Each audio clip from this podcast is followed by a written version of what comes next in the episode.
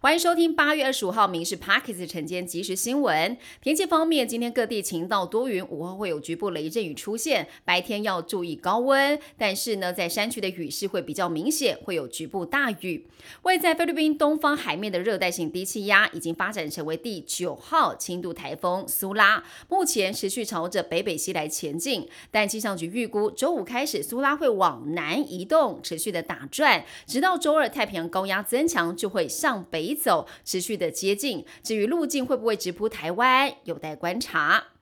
周五凌晨，北捷南港机场变电站发生了工人触电的意外，两名工人受到轻伤。捷运公司表示，工人是在维修的时候发生了触电的情形，目前送往医院治疗，生命真相是稳定的。而维修人员触电的原因，将会配合劳检进行调查。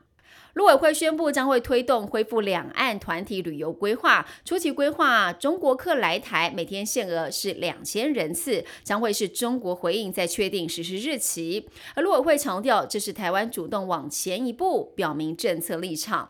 副总统赖清德接受节目的专访，提到了台海安全已经上升成为了国际性问题，向中国喊话，不必企图透过文攻武吓影响台湾大选。而对于近日提到要跟习近平吃饭的话题，赖清德他重申自己的立场很清楚，一直关心的都是两岸和平发展。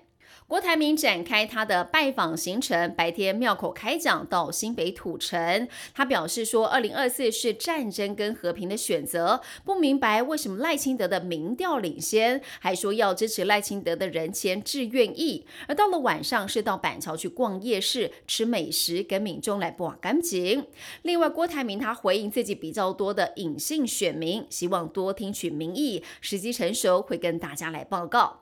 民进党立委赖品妤出席了干眼症记者会，被中天记者跳针沿路追问有关爸爸赖静林的新闻事件，而赖品妤在一片混乱当中跌倒在地，气得怒吼：“为什么要推我？”还呛要报警。而事后他痛批中天利用混乱制造新闻，民进党也声援他说，这个记者贴身骚扰的方式已经是惯犯。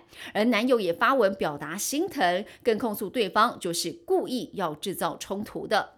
一个 QR code，大家都能扫，行动支付规格共通化，向前推进一大步。国内电支账户总使用者大约是两千四百四十万人次。目前电支交易方式两种，一种是店家扫用户 App 上的 QR code，第二个就是用户扫商家的 QR code，再输入消费金额。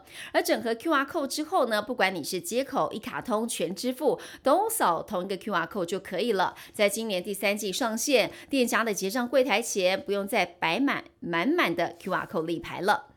美国联储会主席鲍尔即将在全球央行年会发表谈话，联储会官员释出了鹰派讯号，表示目前还没有看到经济增长明显放缓，有可能会进一步升息。加上美债殖利率攀升，美股主要指数全部收黑，道琼收盘下跌了三百七十三点，收在三万四千零九十九点。纳斯达克跟标普五百跌幅分别是百分之一点八七、一点三五。费城半导体指数下跌了百分之三点三五。以上新闻有。由民事新闻部制作，感谢您收听。更多新闻内容，锁定下午五点半《民事 Parkes 晚间即时新闻》。